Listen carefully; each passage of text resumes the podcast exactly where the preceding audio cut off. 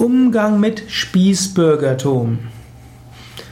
Vielleicht siehst du in einem anderen Menschen Spießbürgertum. Hat ein geregeltes Leben, jeden Tag steht er zur gleichen Zeit auf, geht davon, macht einen Job von 9 bis 17 Uhr. Am Wochenende macht er vorhersehbare Dinge. Einmal im Jahr oder zweimal im Jahr Urlaub immer zum gleichen hin.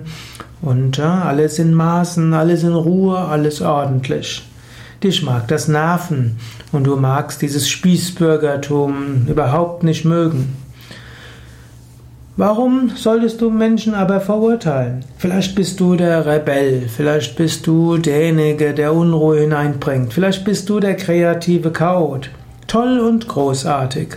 Aber wenn andere ordentlich und geregeltes Leben führen wollen, das ist doch auch gut. Freue dich mit ihnen und lasse sie so, wie sie sind. Es braucht Menschen, die die Gesellschaft aufrechterhalten, indem sie verlässlich sind. Die Mehrheit der Menschen will langfristig Spießbürger sein, im Sinne von wollen ihre Wohnung oder ihr Haus haben, ihren Garten, ihre Kinder, wollen ihren geregelten Tagesablauf, ihre Sicherheit haben, eine gewisse Wertschätzung und das Leben nicht zu kompliziert.